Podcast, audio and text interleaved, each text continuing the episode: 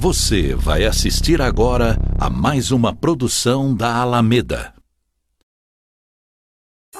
Está começando Tudo no Mundo com Heraldo Palmeira e a participação especial de Minervino Vanderlei.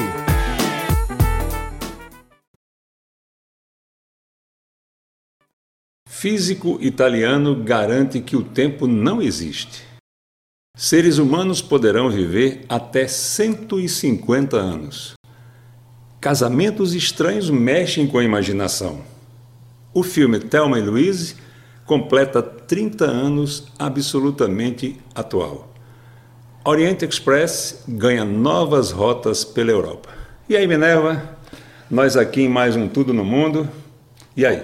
Olá, Heraldo meus amigos, sejam todos bem-vindos a mais uma edição do Tudo no Mundo e que seja, como é o nosso propósito, uma fonte de entretenimento para vocês, tá certo?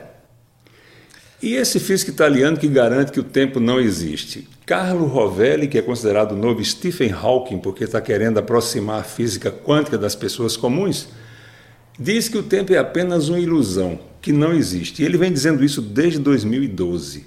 Ele divide o tempo em camadas.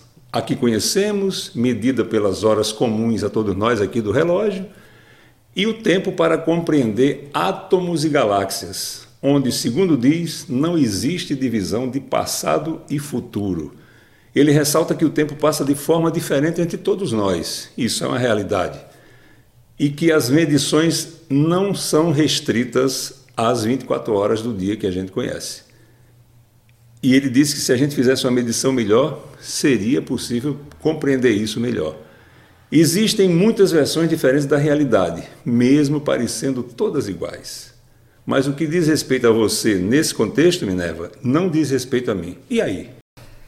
Heraldo, amigos, é, como você bem disse de início, é uma teoria. Carlo Rovelli, italiano, né?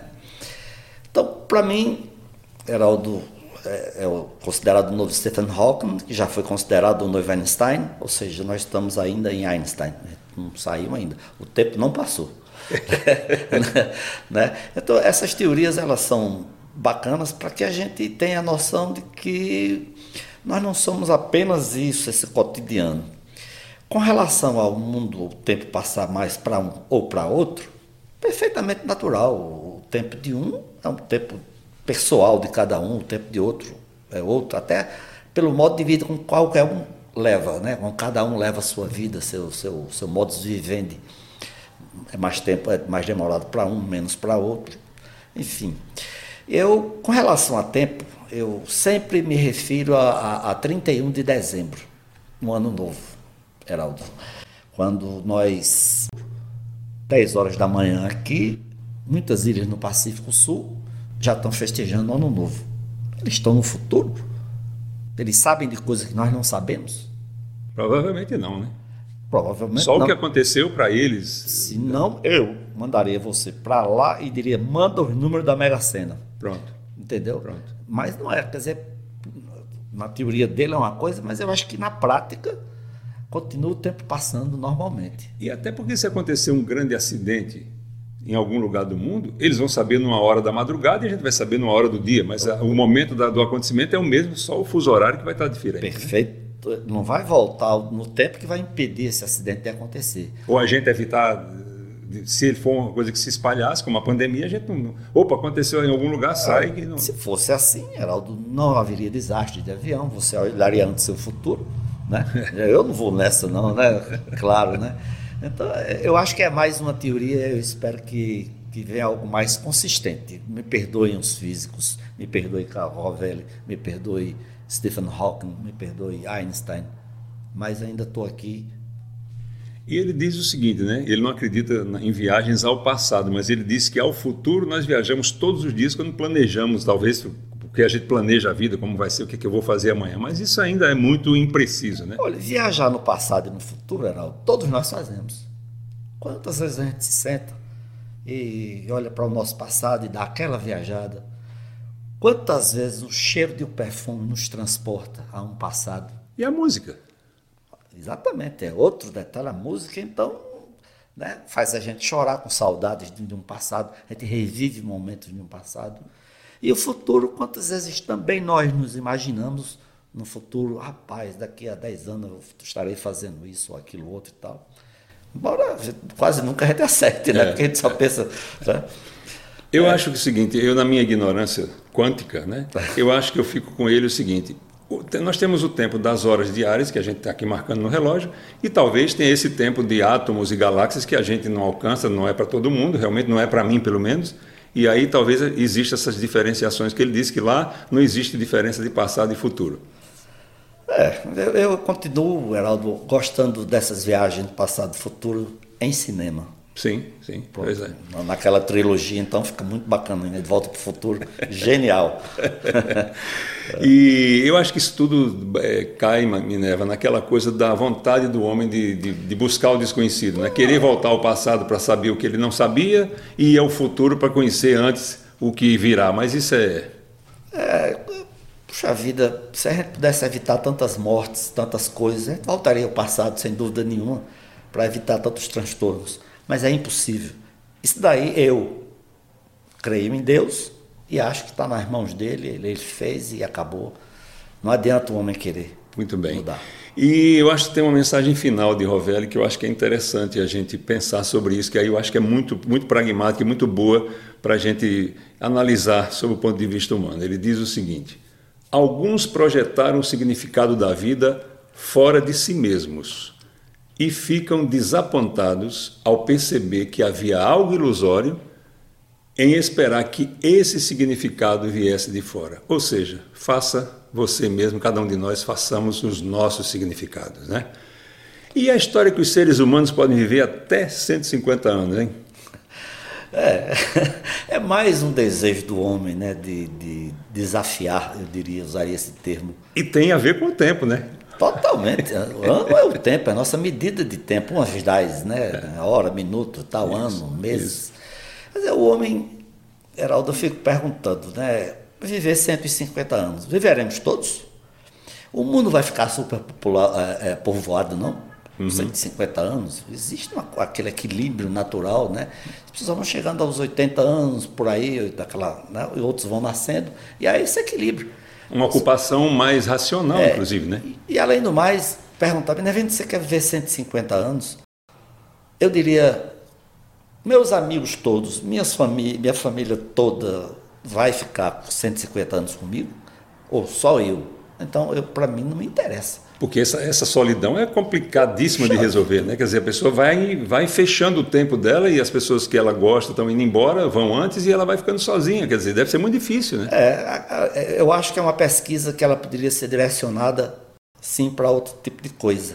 E eu lembro aqui uma coisa de minha mãe, Dona Marta, quando numa entrevista perguntaram a ela ela era pintora, ela ensinava pintura, ensinava alemão, ensinava francês. Isso não era uma craque, rapaz. Era, era, era, era. E ela perguntaram a ela, Dona Marta, a senhora faz isso tudo para viver mais? Ela disse, não, para viver melhor. Então pois eu é. acho que nós devemos ir atrás de pesquisas para que essa longevidade, vamos dizer que a gente chega aos 90 anos, seja bem pois é. bacaninha. Não mais uma pessoa no mundo sendo um estorvo na vida dos outros, né? E, e vivendo uma solidão tremenda. Uma... Não, não, não, adianta. A gente percebe muito isso, Heraldo. A gente conhece pessoas mais idosas que são que chegaram a 100 anos, por exemplo. Elas não têm aqueles parceiros de outrora, é. de infância, todos se foram. É a vida é. perde um pouco o sentido. É. Tem, até, tem, até, uma piada que rola na internet, que o seu camarada completando 103 anos e revoltado porque não apareceu nenhum amigo né, com a bo o é, bolo. Tá. Bom, aí quem acredita em alma, né? Estão é, ali, estão ali. Mas uma coisa, nós somos dois caras da meia idade, a gente já, já percebe a saudade que a gente começa a sentir de tantas coisas boas que a gente viveu. E você imagine, aí você começa a pensar na tristeza que caracteriza boa parte da velhice das pessoas, exatamente pela solidão, pela falta de, de importância no, na, no cotidiano mesmo, é ela se sentir importante, se sentir inserida, né? Então... Verdade. E é, é, bom saber, né, Minerva, que essa história de, de, foi um estudo que veio de um, um, estudo conjunto realizado por cientistas de Singapura e Estados Unidos, né, essa história dos 150 anos, e eles levaram dois fatores muito importantes para esse estudo: estilo de vida, resiliência. E também estresse, doenças, exercícios físicos e capacidade de resistência entraram nessa conta também. Mas os cientistas advertem, né? Não existe o famoso elixir da juventude. Não, Pison já procurou isso, ver aqui na, na Amazônia, atrás da elixir da juventude. Geraldo, me permita, não sou é, cientista, mas não há novidade nenhuma no que ele disse. É. Você tendo uma qualidade de vida boa, se alimentando bem, praticando esporte, sem exageros, né, tomando aquele vinho bom, aquela cerveja legal com os amigos e tal, e tendo a capacidade de resiliência, né, de aceitar as coisas da vida e voltar a se recompor, é, é, é, o segredo, não né? precisa de pesquisa, bicho. Então me bota no meio dessa pesquisa. Porque, né? Eu falando sério, não, não, vejo. Ou seja, é o discurso que a gente tem ouvido cada vez com mais força nos últimos 20, 30 anos, né? Quer dizer, a gente vem se aprimorando nesse discurso. Agora me diga uma coisa. Que coisa, hein? Casamentos estranhos mexem com a imaginação. Meu amigo, aqui é conversa para mais de metro. Bem, eu, eu vou. É porque eu estou sem o telefone aqui de Fábio Júnior, né? e Henrique Oitavo é, também? É, tentei manter contato com o Henrique Oitavo. Esses camaradas entendem de casamento, né? Eu, eu, eu sou um amador. É, nós. nós somos amadores nisso daí. Era interessante, né? No momento em que o casamento a gente acha até, até fora de moda.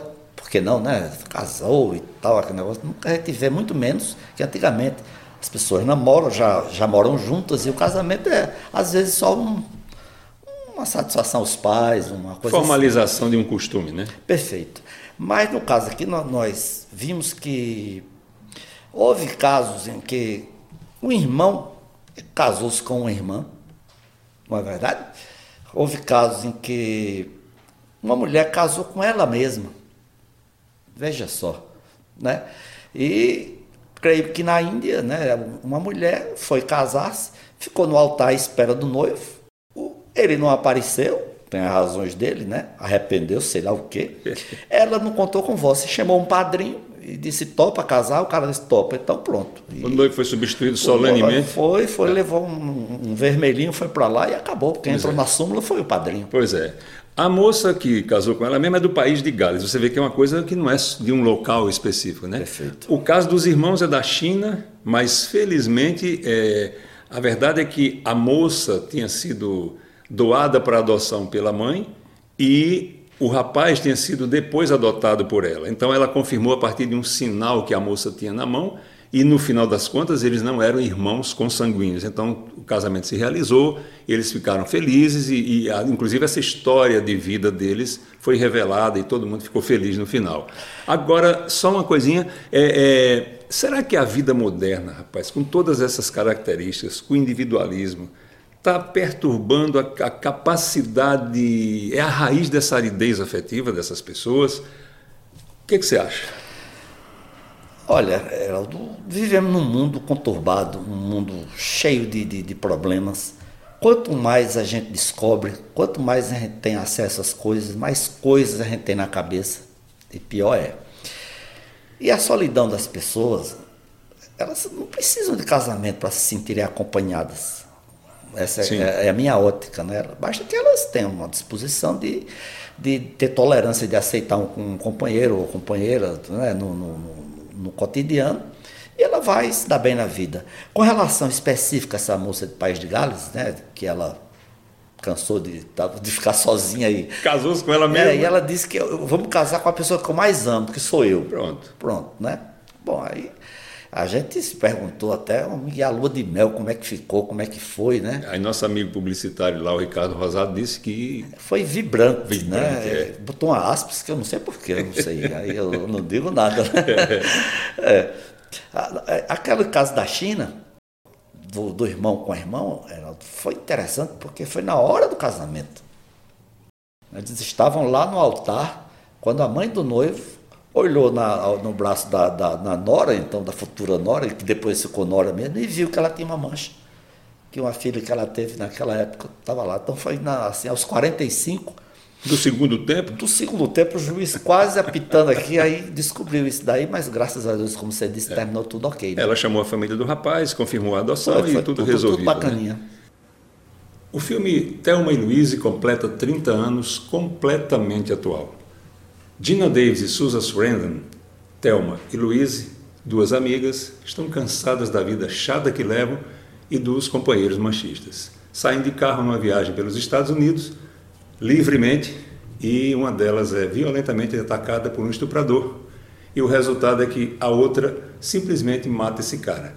E ela mata, ele, a discussão é exatamente essa. Elas decidem não ir às autoridades porque desconfiam que não terão o acolhimento que esperam. E aí, Minerva?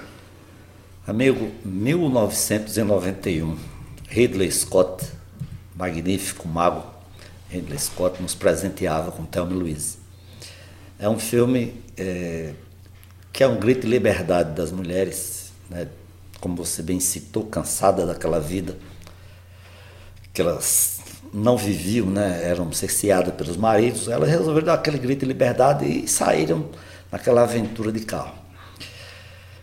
Interessante nesse filme é o surgimento, o aparecimento pela primeira vez de Brad Pitt num filme importante. Ele novinho, mas já safado, sem vergonha, né? Eu não posso dar spoiler nenhum do filme, porque se você não viu, meu amigo, corra para ver, porque é imperdível.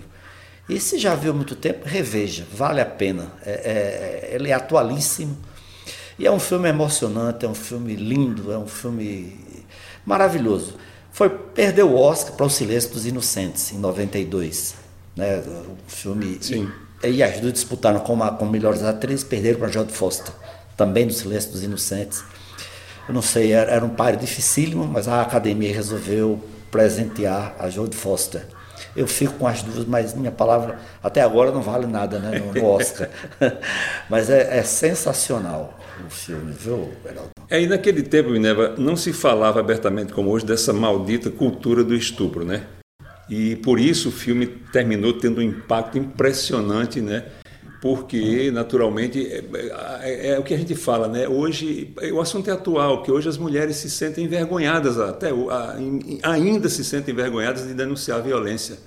Por quê? Porque elas nem sempre são acolhidas e esse acolhimento pode, é, é, nem sempre acontece na própria família, entre os amigos, nas autoridades policiais e na justiça, ou em todas elas ao mesmo tempo. Quer dizer, então é um assunto que, muito complexo ainda, que a gente não avançou muito, apesar de estarmos no século XXI, e o filme é sensacional porque ele lança uma luz poderosíssima né, a partir de Hollywood e é um filme maravilhoso, como o Minervino falou, muito bem feito, é um road movie da, da, melhor qualidade, então é imperdível de verdade, né? E é como se diz, né? O filme é de longe a melhor parceria feminina e, e deliciosamente feminista. Então, é, tem que ver. É uma dica cultural antecipada que a gente dá aqui. É, tem, é reforçando o seguinte, que no Oscar, a melhor atriz, no caso, as duas concorreram como melhor atriz no mesmo filme. Ou dava para as duas ou não dava para nenhuma. Pois é. Quer é? dizer, não dava para dividir entre elas. Não, não, não. O Oscar para Susan Sarandon e Gina Davis pelo filme tal. Então não teria uma atriz única, né? Uhum. Com relação à violência, né, do, do, estupro, eu vou dar um recado aqui mesmo fora do, do filme, Heraldo. Porque outro dia eu li que um estuprador quis alegar, em pleno julgamento, que a mulher passava por ele na calçada, ele trabalhava no, com roupas provocantes, né, com um vestido muito colado e tal, e aquele fez. Ele achou que ela estava fazendo provocação a ele e que dava o direito de ele avançar sobre ela, né? Quer dizer, e ela ficou desesperado e tal, e correu para a família, foi bem é, é, acolhida. acolhida na família. Mas, é, pelo amor de Deus, elas têm direito de andar do jeito que elas eram, assim como nós homens, né? Isso. Não pode, não pode, nada justifica isso. O maldito costume de se condenar a vítima. Né? Perfeitamente, então, isso, perfeitamente. fim de papo, não tem o que discutir. Não tem né? o que discutir. Pois é. Eu acho que tem que ter pena severa e ponto final. Ponto né? final, ponto final. Mas vamos dar uma viajadinha, vamos, vamos aliviar um pouco a conversa. O velho e bom Orient Express ganha novas rotas pela Europa. Inaugurado em 1883. Esse trem fabuloso, no ápice da operação, ligava Paris a Constantinopla, hoje Istambul. Então, a rota foi alterada muitas vezes por questões de guerras, por questões políticas, por várias econômicas também. e continua sendo um dos trens mais luxuosos do mundo, reduto de milionários, gente da realeza, pessoas que gostam do bom da vida, né? 17 vagões agora restaurados, três novas suítes e cinco novos trajetos que chegam agora a Roma, Florença, Bruxelas, Amsterdã e Genebra. Assim será possível agora viajar nesse sonho sobre trilhos em viagens curtas e longas. E uma vez por ano ele vai aquela viagem, ele faz aquela viagem completa até Istambul. E ele, tá, ele opera na Europa de março a novembro todos os anos. Minerva, você já pisou nesse Oriente Express? Foi. Tive esse. Infelizmente não foi em viagem, amigos. Eu, eu, sou um, aquele rapaz latino-americano sem dinheiro no bolso, né? Mas estava eu em Paris, né? E cheguei na, na, na Gare de l'Est, que é o ponto de partida do, do, dele. dele lá, do Oriente Express, e vi o, o trem estacionado lá, né? Paradão lá. E eu não resisti, né? Dei aquela de João sem braço. É, eu cheguei lá para o um comissário, digo, o senhor permite que eu entre para admirar essa obra, né? E ele, muito sensibilizado, não deve ter sido o primeiro, pois não, e eu, aí eu entrei, Heraldo, eu fiquei, meus amigos, é uma coisa do outro mundo. Realmente, é, tudo feito com um bom gosto. Luxo, luxo. Luxo, tudo impecável, eu andei pelos vagões, rapaz mas a, a passagem custava em torno de 8 mil dólares, né? Como eu estava sem carteira naquela hora, eu não quis ir, né? É, fez, fez bem. Até porque ele estava parado também, né? É, exatamente. Mas é uma coisa fantástica, né? E, e o Orient Express, eu tomei conhecimento é, através de, de Agatha Christie. Né? Bem da verdade, ela descreveu muito bem, melhor do que qualquer panfleto que viesse a ser jogado, distribuído pela companhia que toma conta do Orient Express. Agatha Christie foi sim. sim, a grande divulgadora desse, desse, desse trem. E veja só como ela vinha de Istambul para Paris, em 1934. Na grande viagem a tradicional grande viagem, do, do, trem. Né? Então, na Turquia ainda, houve um deslizamento de neve que soterrou a via férrea, o trem teve que ficar parado lá por algum tempo. E ela como não sabia quanto tempo, começou imediatamente veio a cabeça dela e botou o baixinho, o Erquim, para a rua para trabalhar.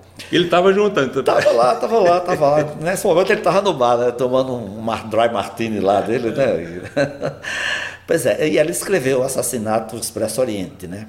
E esse filme, ou esse livro, ele foi fantástico, né? E deu visibilidade muito grande ao, ao, ao trem, que merece, pelo que eu vi, pelas histórias pelos relatos, uma coisa fantástica. Deve ter sido uma experiência inesquecível para quem a fez. Viu? Pois aí o livro foi publicado no Brasil como o Assassinato no Oriente Express, né? Exatamente. Mostrava todo o luxo, todo o glamour e entraram 100 pessoas, daqui a pouco só tinha 99 e cadê o corpo da que faltava, né? E quem matou, e quem né? matou. Então, é. Foi uma, é, muito, muito, muito legal, a Agatha Christie. E já que nós estamos nessa boa viagem, Minerva, agora vamos. Gira mundo, né? Vamos dar uma girada pelo mundo. Muito bem.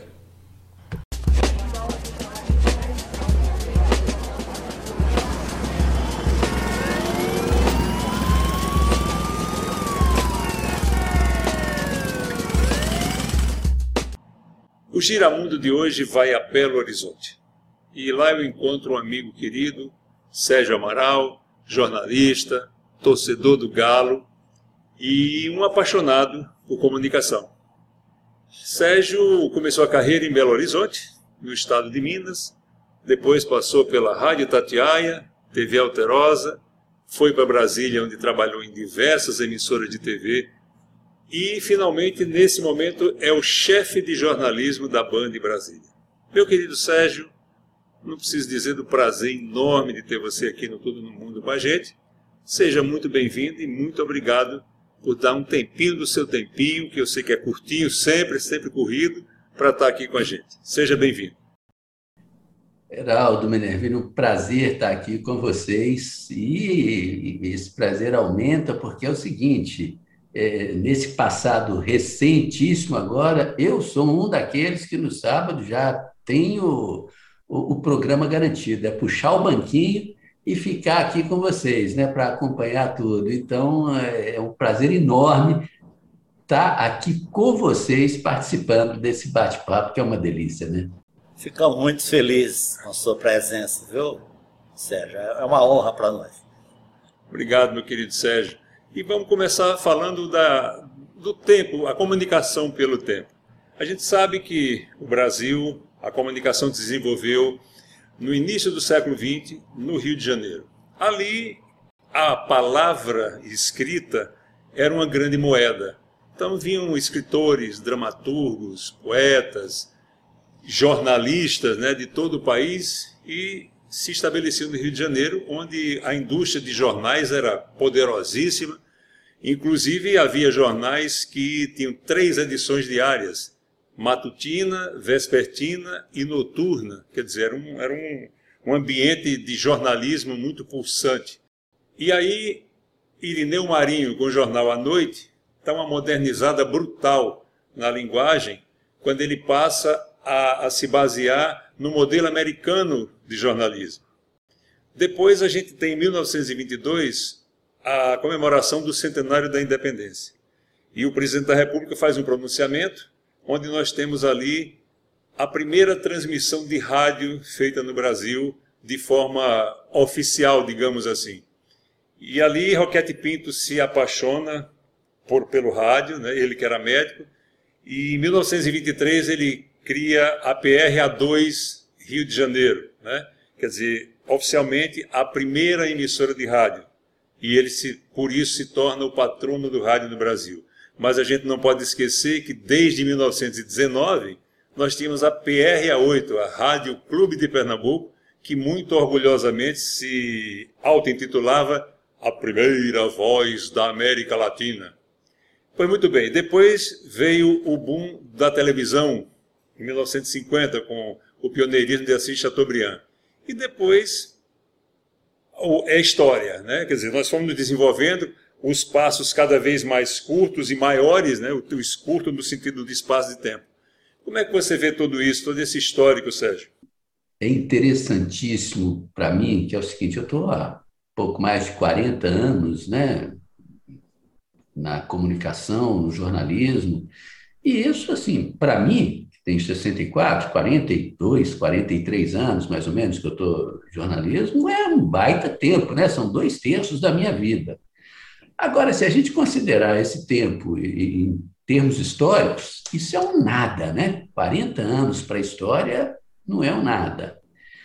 Eu, nesses 40 e poucos anos, eu acompanhei muito de perto, participei de muita mudança. E assim, nos meus 30, 30 e poucos primeiros anos de comunicação, Heraldo, eu via um pouquinho de evolução, mas nos últimos 8, 10 anos, mais ou menos, foi uma evolução fantástica, principalmente sob o ponto de vista da tecnologia, né? Que a gente, eh, hoje em dia, eh, eu lembro que quando eu comecei na televisão, nossa equipe tinha cinco pessoas. Tinha o repórter, o cinegrafista, o operador de videotape, o iluminador e ainda o motorista, cinco pessoas. Os correspondentes estrangeiros hoje, mesmo alguns repórteres que trabalham no nosso mercado interno, trabalham sozinhos. É um baita de um belíssimo de um celular de última geração. Esse celular de última geração com um tripézinho, a pessoa sozinha arma aquilo ali no tripé, dá o recado, faz entrevistas e faz todo o trabalho com isso, com um equipamentozinho que pesa duzentos e poucas gramas. Antes eram cinco pessoas para carregar uma quinquilharia danada, né? Então, eu acho que essa evolução tecnológica ela influiu também na nossa forma de fazer comunicação, principalmente na nossa forma de fazer televisão. É, é, é, eu acho até que as, as outras plataformas, né, os outros meios também se beneficiaram. Você lembrava aí dos jornais antigamente que tinham três edições, né? Matutina, vespertina e noturna, hoje a, as nossas agências de notícia online elas estão aí 24 horas é, noticiando, informando e atualizando a informação que deram meia hora atrás, está atualizando agora. Então, é, é uma forma completamente diferente. A, a comunicação foi impulsionada pelo avanço tecnológico e isso mesmo para mim, né, eu brinco que eu sou um analfabete, um dinossauro, é, é, é, fantástico o uso que eu posso fazer, o benefício que eu tenho com a, a, a tecnologia. Eu sou grupo de risco, tem 14 meses que eu estou dentro de casa, trabalhando dentro de casa. Muita gente talvez nem perceba quando eu entro na televisão diariamente para fazer, dar minhas informações, fazer meus comentários. Pode ter gente que nem percebe que eu estou falando é de casa. Isso é, é, é, fantástico sob todos os pontos. Né?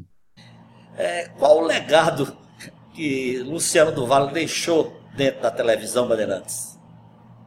Olha, o legado, primeiro que ele foi, vamos dizer assim, o, o, o cara que implantou o que hoje se chama DNA da Band, né? que durante muitos anos usou como slogan, e esse slogan está sendo retomado agora, que a Band é o canal do esporte.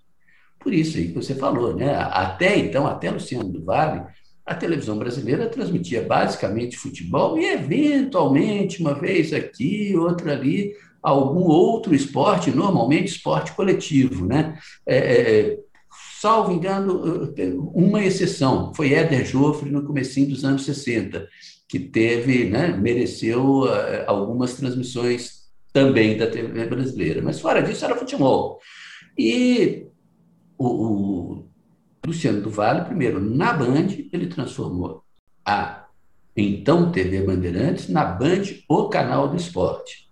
Isso, durante um certo tempo, foi até abandonado e agora está voltando com força. A Band está recuperando esse DNA e, inclusive, esse slogan né, de canal do esporte, fazendo novamente um domingo, um grande domingo esportivo para o telespectador brasileiro.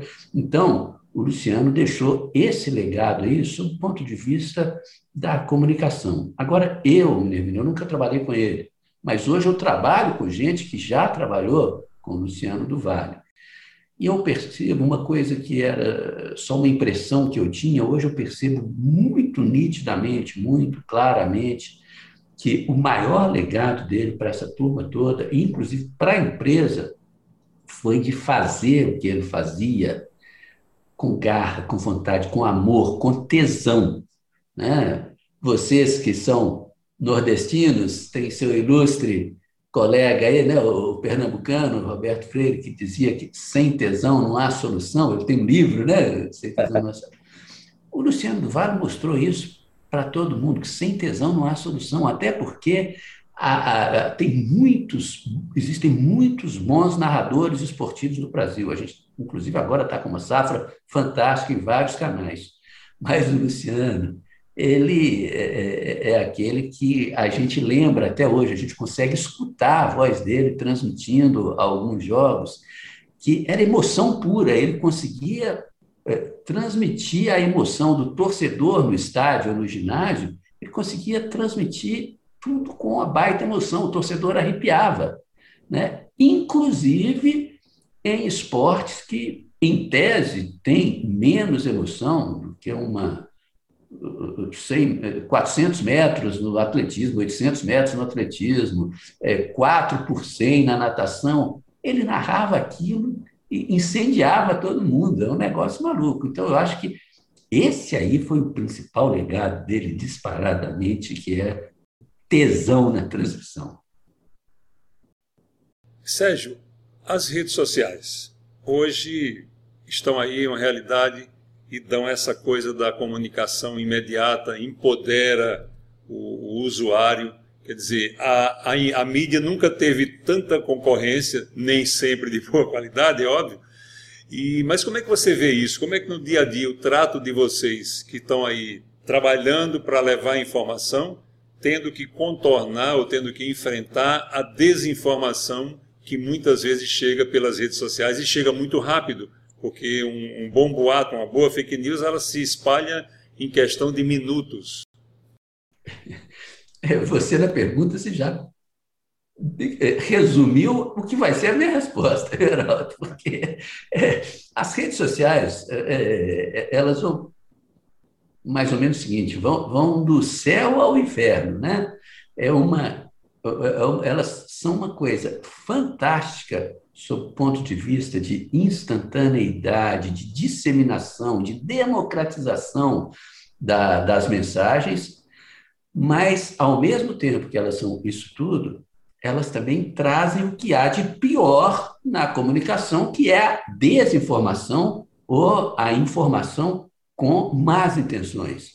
Então, é, é, a gente tem que, nós, na TV Band, por exemplo, a gente procura aproveitar o lado bom da, das redes sociais. Nos nossos telejornais, a gente utiliza muito vídeos, é, falas de pessoas importantes, falas de, de pessoas do povo que colocam ali o que acham sobre determinado assunto, tudo, a gente usa.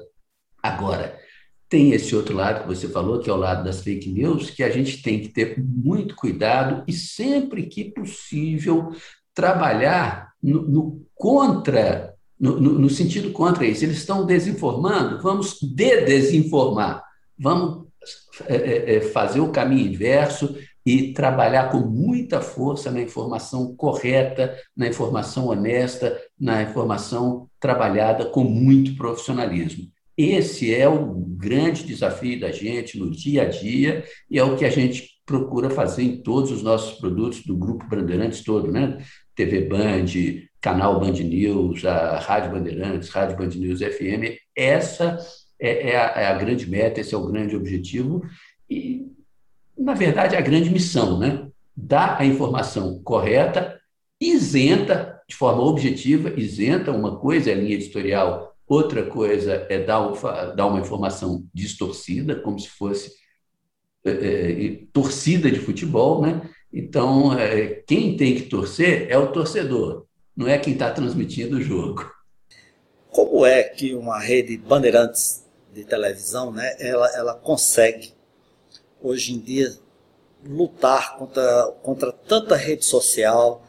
É, porque muita coisa mudou desde a pandemia para cá. Isso aqui é uma grande realidade, né? As TVs abertas ainda elas eram dominavam o mercado, mas surgiram é, o Zoom, como a gente está falando, é, lives e etc, etc, etc. Como é que vocês estão convivendo com isso? Como é que a Rede Bandeirantes, como é que você pessoalmente convive com isso? Com esse, esse, novo modo de, de, de, de de áudio e de vídeo. Não dá para remar contra a maré, né? A revolução tecnológica está aí, é, é inexorável esse avanço tecnológico, não vamos brigar contra isso. Agora, eu acho que sempre vai ter espaço para um jornalismo, para um entretenimento, para uma televisão é, que faça um trabalho sério, responsável, é, sem entrar nesse, nessa briga eterna aí, sem é, é, é, esse eterno jogo de bem contra o mal e tudo. Eu te dou exemplo pelo jornalismo, que, do qual eu faço parte, né? que é um jornalismo técnico, isento e é, imparcial. Então, é claro que a, a Bandeirantes tem lá a sua linha editorial, que é muito clara para todo mundo. Agora, apesar de ter a linha editorial, a gente não fica fazendo proselitismo daquilo que a empresa acredita. Quando a gente está fazendo cobertura de um fato, a gente está simplesmente mostrando o fato de forma objetiva. E aí, o, que, que acontece com todo mundo que faz jornalismo assim? Quando desagrada alguém que está num espectro ideológico de um lado, é massacrado por esse e glorificado pelo outro. Mas na hora que mostra também de forma objetiva uma coisa que esse lado de cá não tinha nenhum interesse em ver isso aí virar público, é massacrado por cá e o de cá gosta. Então, a gente até brinca, né? Quando a gente é criticado pelos dois espectros, principalmente hoje dominantes, quer dizer que a gente está razoavelmente no caminho certo, né? E essa é a, é a, vontade, essa é a meta da gente de ter, de trazer ao, ao grande público uma informação objetiva. Cada um que recebe essa informação vai tirar suas conclusões, né? E essa é a grande diferença das redes sociais, porque é aquela história. É, o pessoal do lado de cá já não quer saber de notícia que interessa o lado de cá, independente de, de ou, ou, antes mesmo de pensar se aquilo é uma coisa sensata ou não. É do lado de lá, não presta. E o pessoal do lado de cá diz: se é do lado de lá, não presta, é, é falso. Então, cada público aí, e aí a gente está falando mais especificamente aqui é da área política, claro, né? É, é, cada público dos diferentes espectros políticos, ele já é, é, tem expectativa de apoiar as mensagens que chegam a ele, nas quais ele já acredita. Então, se é uma mensagem, por mais absurda que seja, mas que vai turbinar aquele espectro político ali, ele já considera aquilo como uma verdade. E aí que está o perigo disso, que aí, nesse ponto, eu chamo de redes antissociais. Porque esse não é um trabalho. É, desculpe, não é um trabalho legítimo, não é um trabalho honesto. É uma coisa desonesta e legítima que é para desinformar, não é para informar ninguém. É, e é contra isso aí que eu acho que todo mundo tem que lutar hoje em dia, as organizações e tudo, sem censura. Você, vou adiantar aqui, Sérgio, tem o, a receita para isso? Não tem. Não tem, eu tenho essa grande preocupação. Eu acho que é um dever da gente, como sociedade, discutir isso tudo. Agora, está muito claro, viu, Minervino, viu, Heraldo? Eu acho que isso aí não é uma questão nossa, né? não é um, uma questão tupiniquim só, não. É no mundo inteiro está acontecendo isso. A gente talvez tenha que discutir isso aí, a gente como civilização, para a gente evitar o retrocesso civilizatório, né? É, eu acho que o mundo hoje está passando por sérias crises em vários setores. Né? É preciso haver uma autoavaliação da humanidade por ela mesma natural, né? e para a gente achar os caminhos, porque, como você diz, é um problema mundial hoje a desinformação, a, a luta ideológica, a plantação de notícias falsas, que hoje se chama fake news, quer dizer, os boatos das rádios corredores de antes estão aí. Agora, Sérgio, para terminar, a minha pergunta é para onde nós vamos com a comunicação? Eu acho que a gente está passando, isso que a gente está falando é um problema, é um problema sério. Não sei se a gente consegue, a curtíssimo prazo, que seria ideal solucionar isso aí, mas eu acho que vai chegar um momento que nós, como civilização, nós, como humanidade, é, vamos voltar a ter juízo. A gente vai ter juízo e eu acho que esse tipo de coisa, esse tipo de ação maléfica, em alguns momentos até abjeta, de gente desinformando, tumultuando, é, trazendo retrocesso, eu acho que nós vamos chegar no momento que isso aí vai ser residual. Acredito muito nisso, mas acredito que para a gente chegar nisso, nós vamos ter que trabalhar muito, batalhar muito para levar essa coisa a sério, sem censura. Pois é, e foi exatamente com esse espírito de informar com prazer, quer dizer, resgatar o, a, o prazer da, de informar as pessoas, que a gente inventou isso tudo no mundo aqui. Quer dizer, nós somos um grãozinho de areia, evidente, mas é isso, a, nós estamos redescobrindo aqui o prazer, nos, estamos nos divertindo com assuntos exatamente que estão fora da, da, do noticiário e que merecem lugar no, no noticiário. Né? E, e, desculpe, Heraldo, mas eu acho que Graças a Deus, esse grãozinho de areia já virou uma bela faixa de areia ali no lugar privilegiado da praia, e essa faixa de areia vai crescer muito, vai ficar do tamanho, vai ser um areal maior que o deserto de Saara, viu? Muito bom. E Sérgio, a gente sempre pede aos nossos convidados uma dica cultural, um filme, uma música, um livro, enfim, uma peça de teatro. Qual é a sua dica cultural? É, até por causa de tudo que a gente falou, eu acho que eh, o que a gente precisa de ter, fundamentalmente, é respeito por todo mundo. Então, assim, é, é, eu gostaria de dar um monte de dicas de filme, de teatro, tá, mas eu vou me restringir a uma pequena lista de quatro que eu separei aqui, vou mostrar para vocês, tá? É, tem gente que gosta, tem gente que gosta de política, tem gente que gosta de economia, tem gente que gosta de esporte. Eu, eu adoro futebol, você já falou aí. Então, para quem gosta de futebol como eu, tem um livro que eu acho muito legal, Pepe Guardiola, A Evolução. Mostra o que, que esse cara fez no esporte, um cara novo fez uma revolução no futebol. Um colega nosso, jornalista, Hugo Braga, trabalhou no Ministério da Saúde na gestão Mandetta.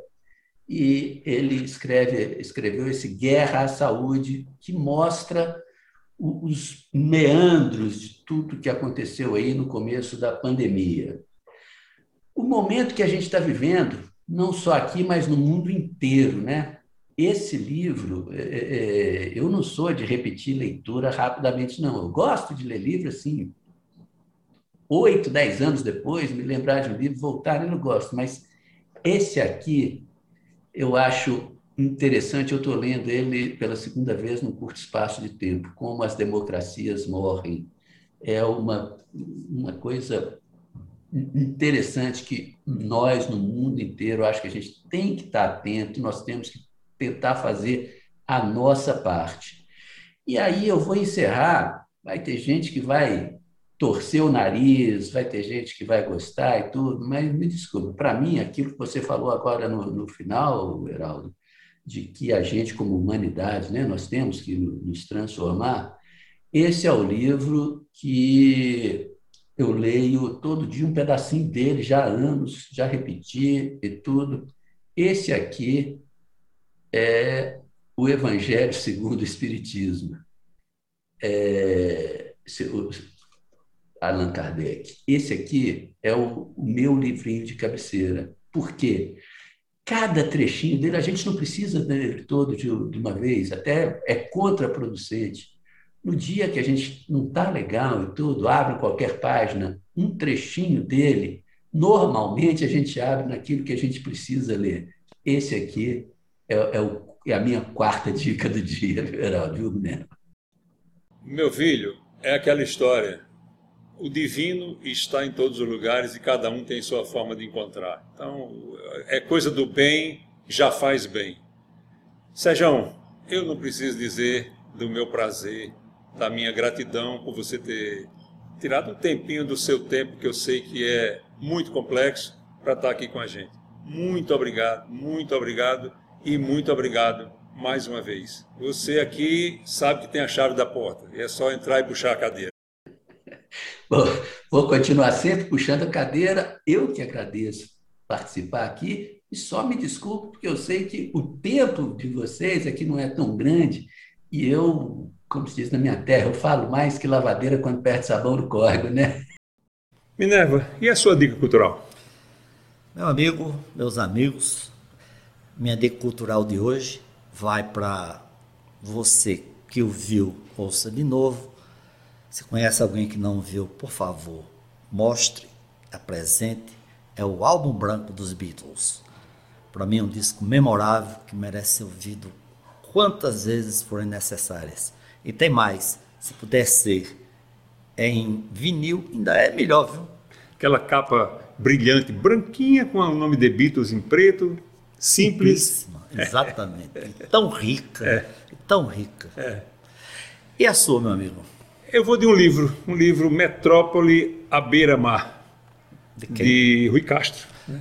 Lê alguma coisa para gente dele? Eu vou aproveitar aqui, Minerva, vou falar, vou ler o que está aqui na, assim, na, na, numa espécie de resenhazinha aqui no, hum. na contracapa, uma, uma amostrazinha. O que aconteceu no Rio entre o Carnaval de 1919 e a Revolução de 30? Tudo.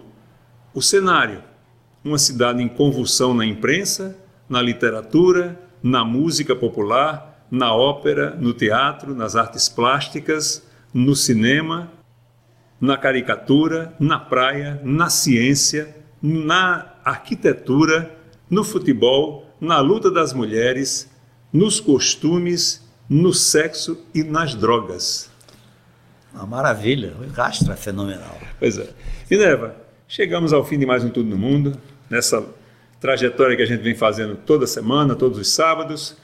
E Como é que foi hoje? Com o nosso amigo Sérgio, falando de comunicação. muito interessante, Sérgio, lá de Brasília, né? Direto da capital federal, onde fervilham as coisas, né? Com muita simpatia, muito conhecimento de comunicação. Isso, Heraldo, mais um programa, mais uma. Nosso desejo é que seja sempre uma fonte de entretenimento para vocês.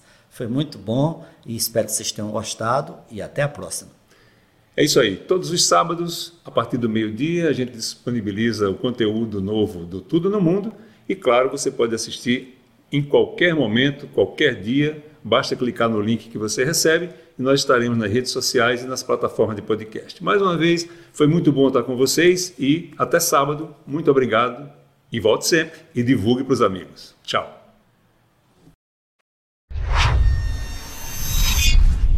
Você acabou de assistir a mais uma produção da Alameda. Obrigado.